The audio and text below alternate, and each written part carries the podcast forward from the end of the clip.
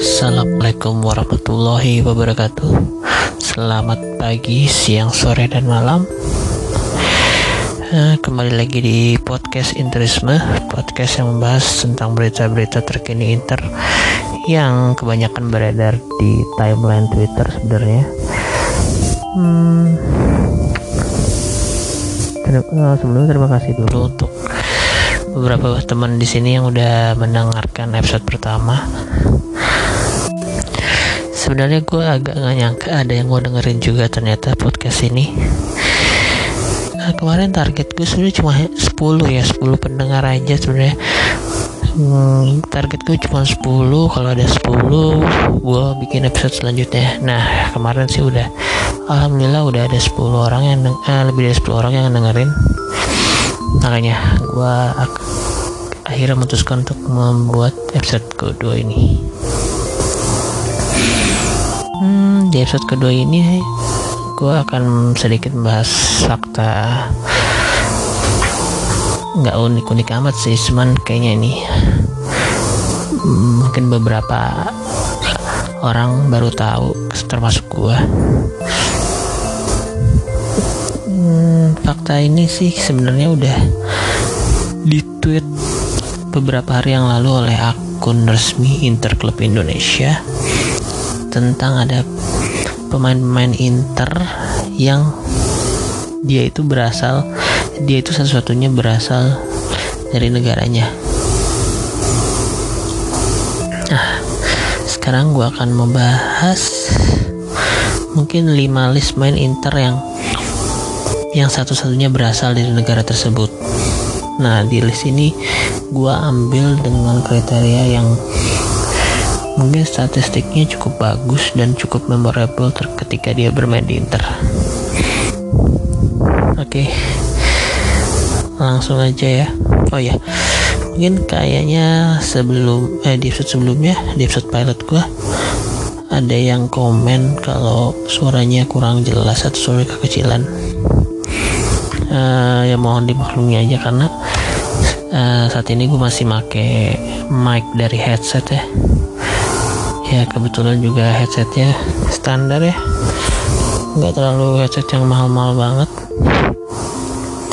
Cuman seenggaknya bisa lah untuk ngomong. Oke langsung masuk ke list main pertama. Oh iya lupa satu lagi.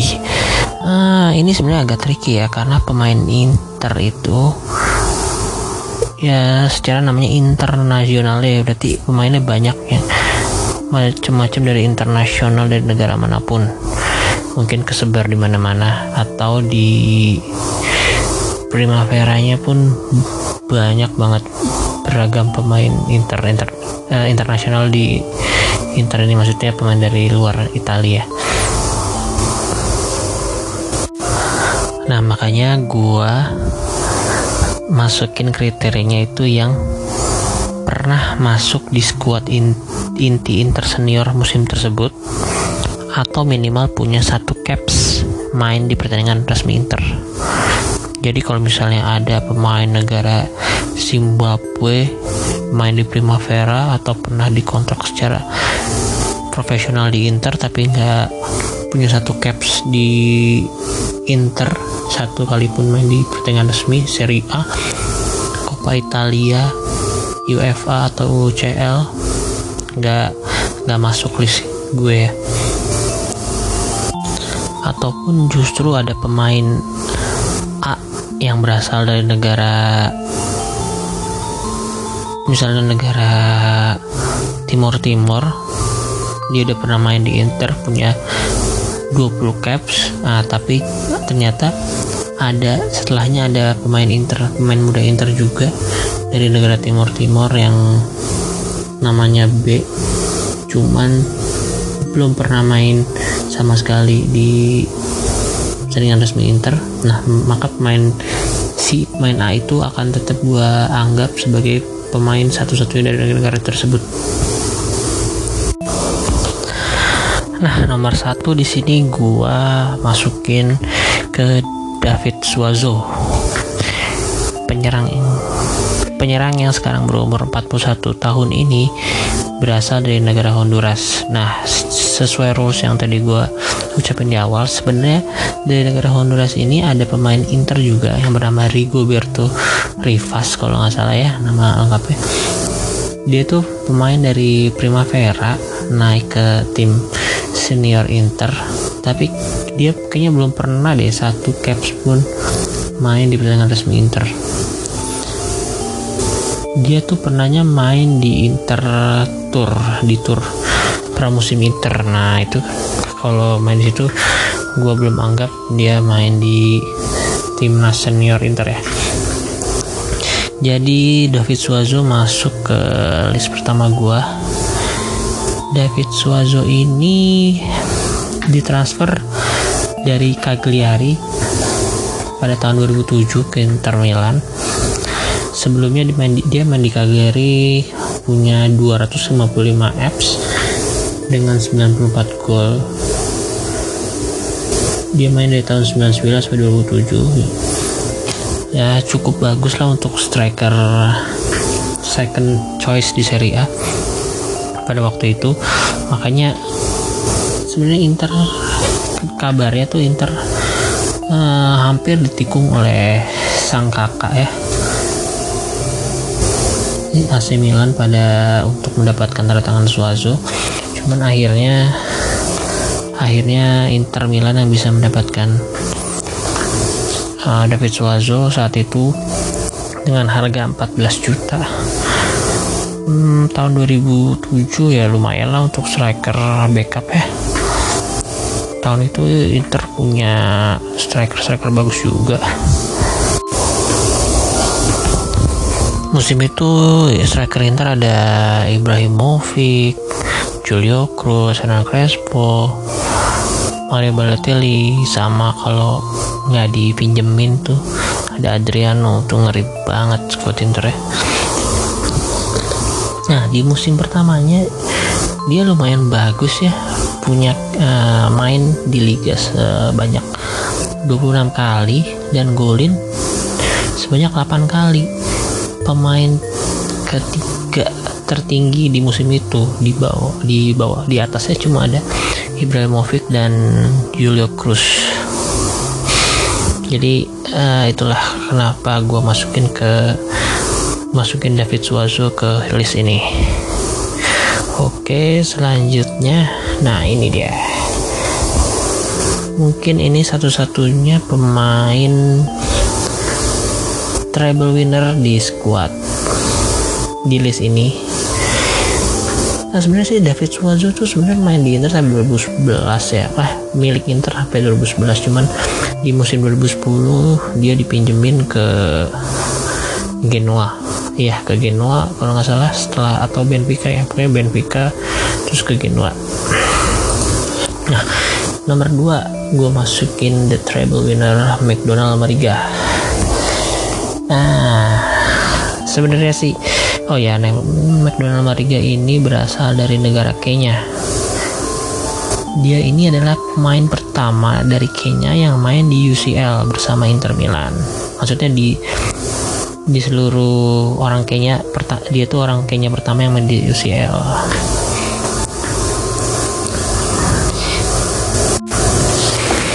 Nah, dia itu dibeli dari Parma pada tahun 2010 di uh, Windows Januari ya di Januari 2010, 2010 dengan harga kalau di sini sih harganya 5 juta plus King Jonathan Biabiani dan peminjaman Luis Antonio Jimenez. Nah baru main Januari berarti udah lima bulan dia langsung dapet treble winner. Hoki banget dan good eh maksudnya pilihan yang tepat untuk pindah ke Inter pada saat itu. Ya dia seperti yang gue bilang tadi dia orang kayaknya pertama yang main di UCL dia debut tanggal uh, Maret 2010 hmm, main sebagai killing time pemain pengganti yang main di akhir-akhir lawan Chelsea. cuman sepanjang karir di Inter Milan dari 2010 sampai 2014 dia cuman main 21 kali dan cetak satu gol. Sebenarnya dua gol sih cuman satu golnya itu deflection uh, ke Muntari. Jadi dianggapnya gol Muntari dan selama 4 tahun itu di 4 atau 5 tahun itu dia dipinjemin ke Real Sociedad Parma dan ujung-ujungnya dijual dibalikin lagi ke Parma ya seperti biasalah Inter dan Parma itu selalu menghasilkan bisnis-bisnis yang menguntungkan kedua pihak. Oh iya, di hmm, timnasnya, di timnas. Kayaknya dia main dari 2003 sampai 2018 cuman mengenyam 40 apps dengan 5 gol. Oke. Okay inilah uh, pokoknya intinya gue masukin ke list ini karena dia adalah pemain Kenya yang pertama main di UCL dan langsung jadi treble winner. Oke langsung ke nomor 3 ini pas banget. Nomor 3 pemain bernomor punggung 3 juga waktu di Inter. Siapa lagi kalau bukan Muhammad Kalun Muhammad Kalon ini sebenarnya udah ditransfer Inter maksudnya jadi main Inter dari tahun 95 nah cuman di tahun 95 sampai 99 itu dia nggak punya satu kali pun caps di Inter karena dia dipinjam-pinjamin mulu ke Lugano, ke Bolonya, ke Genoa, ke Cagliari. Dan akhirnya dijual ke Regina. Setelah di Regina dia punya statistik yang cukup bagus ya yaitu 30 apps dan 10, 11 gol. Akhirnya dia dibeli ke Vicenza nah. Nah setelah main di Vicenza dari tahun 2000 sampai 2001 akhirnya Inter Milan kembali merekrut Muhammad Kalon oh ya Muhammad Kalon ini sampai lupa gue nyebutnya dia berasal dari negara Sierra Leone.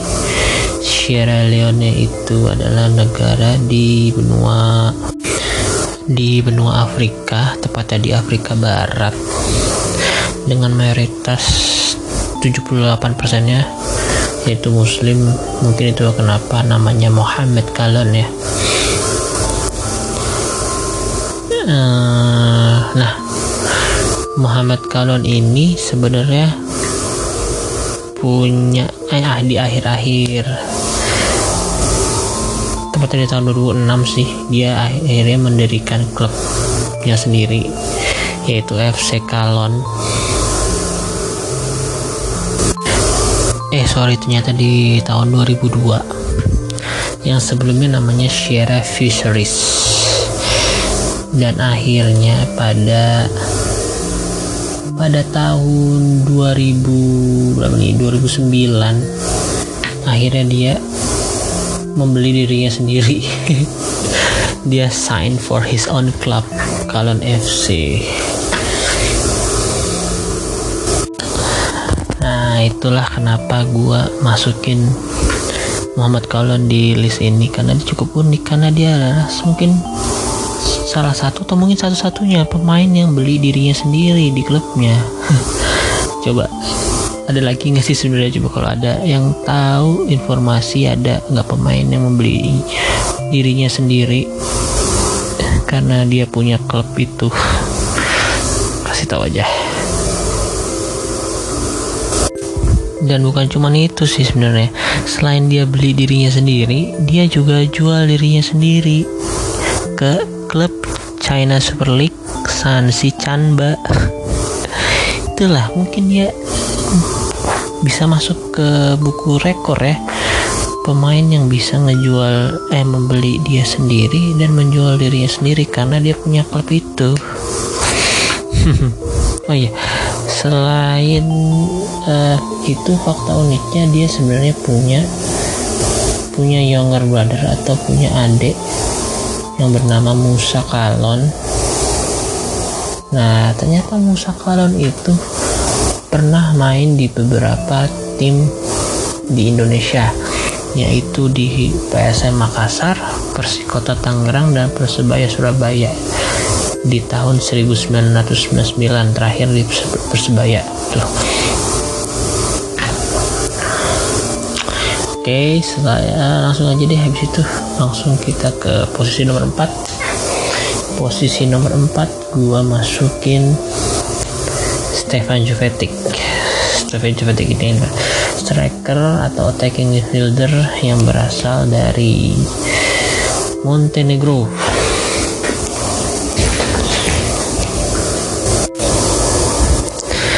Nah, sebenarnya Jovetic ini gue sayangkan banget datang di Inter di waktu yang kurang tepat ya. Sebenarnya tuh gue udah suka banget main ini tuh setelah dia dari Fiorent main di Fiorentina di tahun 2012-2013 itu dia main di Fiorentina sebanyak 31 caps dan golnya cukup banyak ya 13 gol dan 3 assist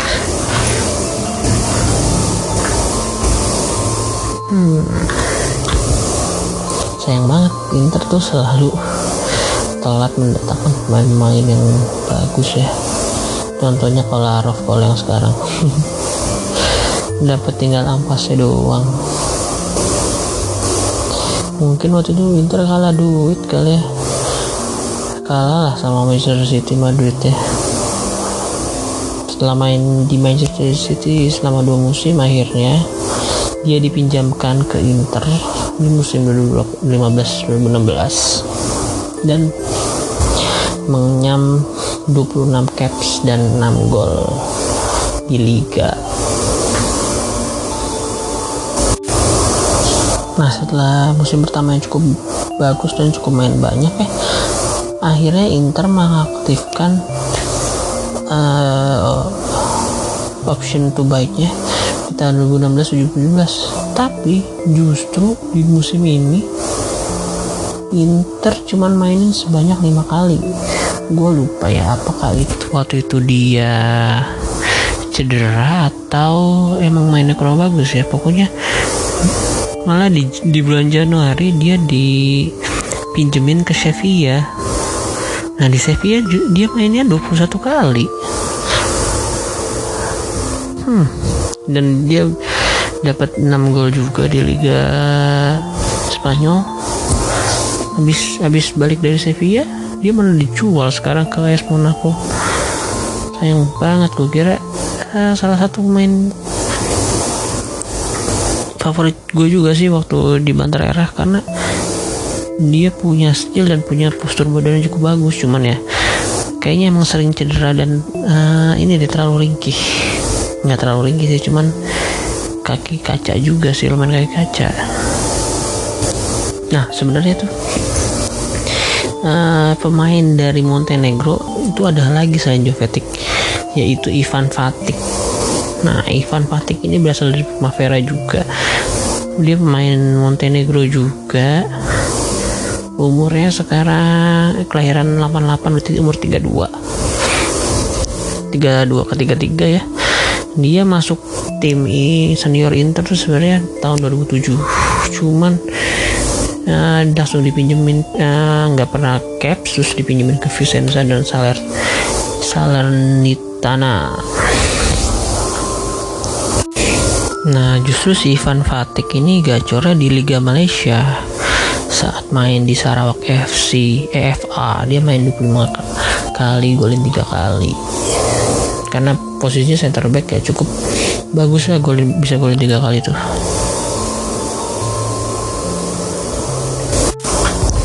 Nah itu untuk jadi untuk posisi keempat gue masukin si Stefan Jovetic. Nah sebelum masuk ke pemain terakhir pemain kelima yaitu pemain favorit gue yang ada di list ini gue akan nyebutin beberapa honorable mention yang seben yang sebenarnya mereka cukup memorable juga ya di di list ini. Yaitu pertama ada Remanac Remanac adalah satu-satunya pemain Albanian yang pernah main di Inter senior. Sebenarnya tuh dia itu main di Primavera dari tim Cremonense kemudian dipinjemin ke Sampdoria pinjemin ke Inter akhirnya main di tim senior Cremonense kemudian tahun 2015 uh, eh, akhirnya ditransfer ke Inter dan main di itulah di Primavera dan di tim utama juga. Nah di tim utama dia main 4 F selama 15 16 18 di, enggak deh karena di, di lon-lon juga ujung-ujungnya. Nah cuman menurut gue ini uh, Remarch ini salah satu yang dulu digadang-gadang juga kan jadi striker the next Icardi atau uh, lanjutnya Icardi. Menurut gue sih dia tuh kurang kepercayaan sama jam terbang aja ya karena mungkin cuma dia ya yang satu-satu pemain Inter yang dipinjemin cuman dimainin di klub yang minjemin yang maksudnya yang meminjam jasanya kayak di Pescara dia dimainin di Pisa dimainin Granada dimainin Albacete dimainin. Dan terakhir dia sekarang dibeli oleh Barcelona B dan cukup bagus cukup gacor. Dari 18 up capsnya musim ini dia udah golin tujuh kali um, bukan statistik yang cukup buruk ya karena di umurnya pun masih 23 masih terbilang muda juga ya. Sepina Monti berarti ya. Kalau 23 eh Pinamonti 21 ya.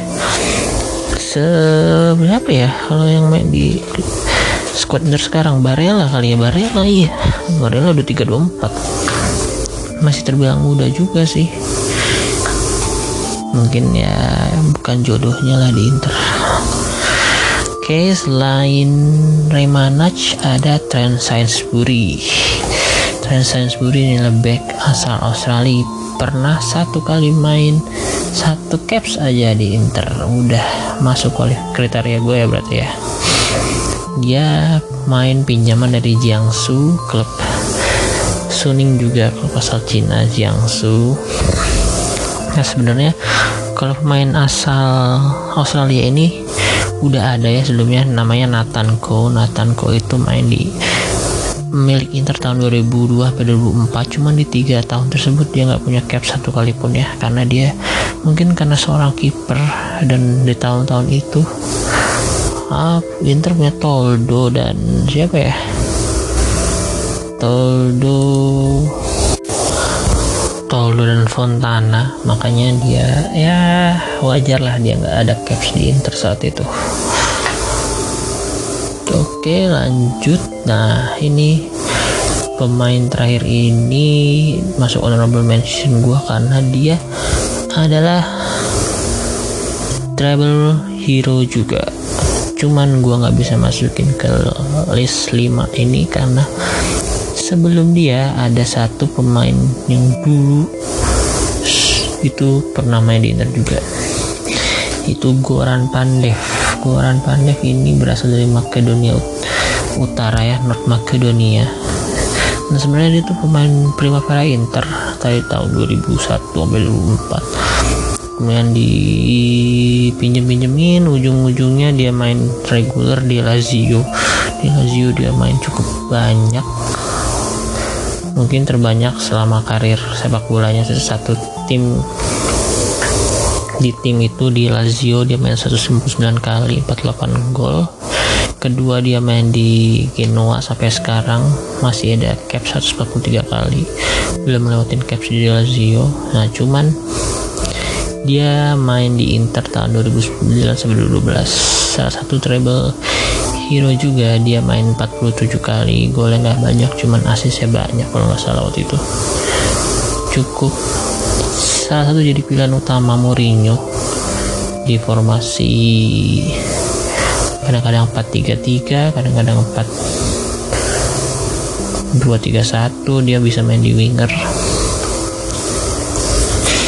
Nah kenapa dia gua gua masukin di Makedonia ini? Eh di list pemain Inter yang satu-satu di negara tersebut ini karena sebelumnya ada Darko Pancev.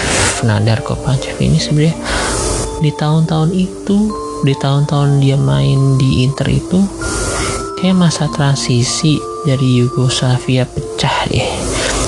Yugoslavia kalau nggak salah pecah di tahun 93 dia masih main di Inter. Di 92 sampai 95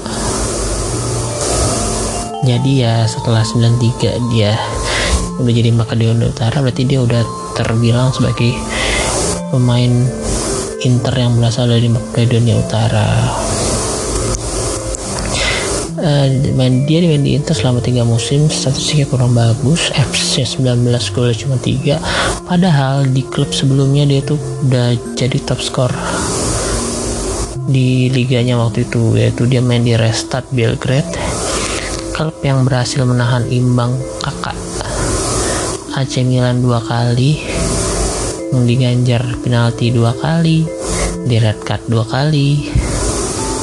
Ya Milan mungkin menang beruntung juga ya bisa menang beruntung atau memang tim asuhan Dejan Sarkovicnya juga main bagus sih gue lihat highlight ya berani menyerang juga ya. Restart Belgrade ini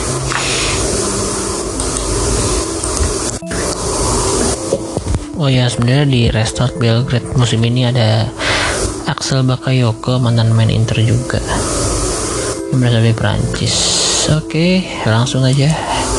Kita masuk ke pemain terakhir yaitu siapa lagi kalau bukan pemain berasal dari satu-satunya berasal dari Jepang main di Inter Milan. Kesayangan kita semua Yuto Nagatomo. Yuto Nagatomo ke Inter setelah pasca treble winner ya eh pasca treble season. Dia di uh, main di Inter ditransfer dari Kesena tahun 2010 di musim pertamanya dia langsung main cukup seperti uh, cukup seringnya sepertiga. Dari jumlah pertandingan dia main 13 kali bisa dapat langsung dua gol. Kenapa gue suka apa suka main ini karena mainnya cukup versatile ya. Dia cuman datang ke di musim yang salah ya. Di saat lagi sulit-sulit ya dia masuk menggantikan posisi Davide Santon yang waktu itu dipinjemin ke Newcastle kalau nggak salah. Dia menjadi pemain East Asian pertama yang sign pertama Inter dan mungkin sampai sekarang ya. Oke jadi salah satunya berasal dari Jepang juga. Dan yang paling membuat spesial Joto Nagatomo adalah dia pernah jadi kapten. Dia jadi kapten di musim 2014-15 kalau nggak salah. Dia itu uh, kok kaptennya ya? Kapten pertamanya itu Icardi. Icardi waktu mungkin lagi cedera. Dia akhirnya bisa gantiin Icardi pakai ban kapten. Cuman sayangnya saat dia menjadi pertama kali kapten di tanggal 28 September 2014 di match day kelima versus Cagliari dia 27 menit dia langsung send off karena dapat kartu kuning keduanya. Dan Inter akhirnya kalah 1-4 di San Siro waktu itu.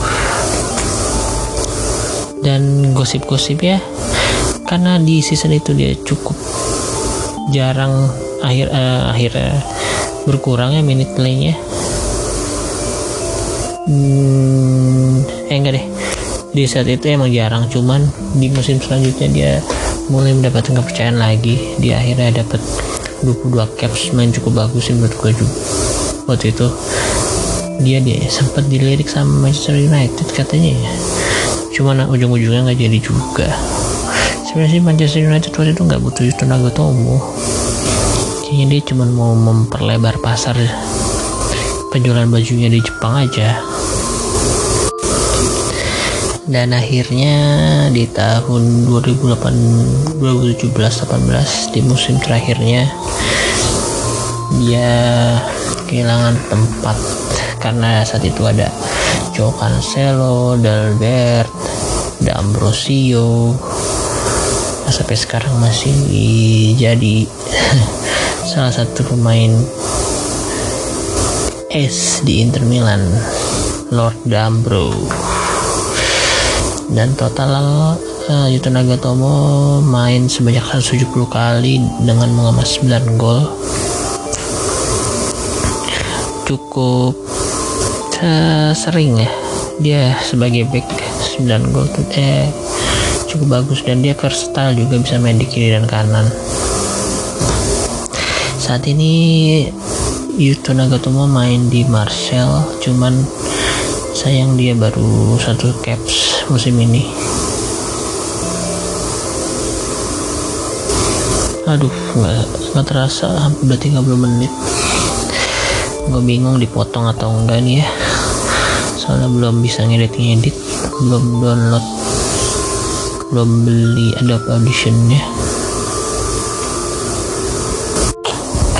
mungkin segitu aja deh pembahasan tentang 5 list pemain uh, favorit versi gua yang berasal dari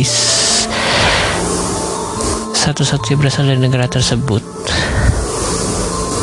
Kalau ada yang mau nambahin atau ada yang mau menyanggah fakta misalnya si ternyata ada pemain lain yang berasal dari Sierra Leone atau pemain yang berasal dari Jepang selain itu Nagatomo yang pernah main di Inter boleh komen di akun Twitter gua di Inter Ismi Media.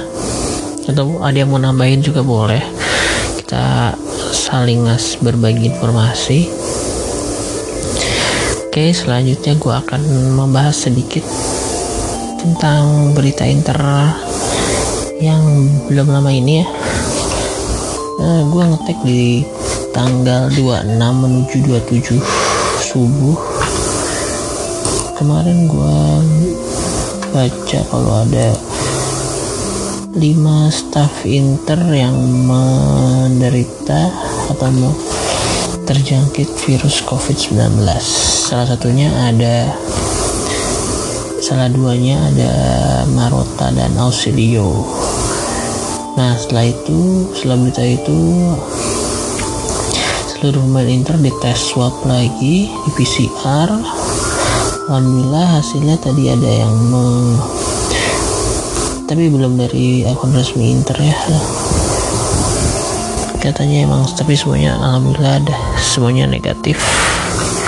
Jadi ya semoga nggak ada pemain atau staff Inter lagi yang terjangkit virus ini. Atau seluruh seluruh pemain dan staff di Serie A juga. Bahkan di seluruh liga-liga di dunia terutama di Indonesia supaya liga bisa jalan lagi Oke, setelah itu sedikit preview Inter Genoa ya. Inter Genoa main di Indonesia jam 9 malam hari Minggu. Inter main di kandang San Siro. Uh, prediksi prediksi promosi sih tetap Handanovic di bawah gawang, ya Skriniar, The Fridge, Bastoni atau kayaknya The Fridge perlu diserahatin deh. Skriniar, Skriniar atau The Fridge perlu diserahatin. Pos kanan sayap kanan diisi Darmian karena Hakimi hmm, Hakimi mas uh, suspended ya. Terus seperti biasa ada Barella Brozovic. Nah satu lagi nih katanya si Erikson karena Vidal belum benar-benar pulih kayaknya emang lagi on fire ya. Erikson harusnya di harusnya dimainin terus. Sisi kiri kembali Perisik kayaknya Yong setelah membuat kesalahan di Coppa Italia lawan Juventus yang jadi penalti itu. Nggak pernah main sebagai starter lagi ya. Kemudian striker ya di duet Lukaku Lautaro. Sedangkan di Genoa kipernya Mattia Perin semoga nggak jago-jago amat ya lawan Inter kali ini. Terus ada Zappa Costa, Srutman, Crisito prediksi gue sih uh, Strutman ini cukup sedikit merepotkan lini tengah Inter. Dan Zappa Costa juga kayaknya akan main di kiri akan duel sama Darmian. Darmian akan agak kesulitan hmm, untuk skor sih prediksi gua clean sheet lagi ya insya Allah. Kalau nggak 21 20 lah semoga clean sheet. Nggak usah menang banyak-banyak. Cuman kayaknya bisa uh, satu gol di babak pertama di menit. Pokoknya Inter harus gol uh, cepat lah agak supaya dia bisa main PD lagi. Kayak pertanyaan-pertanyaan sebelumnya setelah itu gol cepet lagi di babak kedua dan akhirnya itu uh, bisa tetap menguasai pertandingan dan semoga bisa menguasai pertandingan dan bisa masuk masukin poin rotasinya. Kayak Pinamonti bisa ganti Lukaku harusnya karena uh, beberapa pemain Inter ini terancam aku masih kartu kartu merah ya di pertandingan selanjutnya melawan Parma. Di antaranya ada Lukaku Barella Brozovic kalau nggak salah. Semoga aja uh, bisa unggul 2-0 atau pokoknya main nyaman ya nggak diserang terus. Bisa masukin Vidal atau Gagliardini Sanchez Pinamonti dan yang benar-benar gue tunggu si Vecino balik lagi. Saya semoga di pertandingan ini Vecino bisa kembali merumput. Oh iya di Genoa ada satu salah satu pemain wonder kid juga tuh si Rovella. Yang kemarin udah dibeli Juve ya kalau nggak salah ya. Rovella Rovella ini. Ya semoga ya nggak terlalu menyulitkan lah. Prediksi gue sih 21 lah Handanovic. Nggak uh, clean lagi kayaknya nih. Kan setelah kemarin habis tampil gemilang lawan in, lawan Milan. Kayaknya akan turun lagi performanya. Ya nggak turun-turun amat. Kayaknya golnya sih deflection melongo lah. Hmm. oke oke. Hampir 40 menit ini udah 37 menit. Gua ngomong ngalur ngidur semoga masih ada yang mau dengerin saya menit segini. Oke.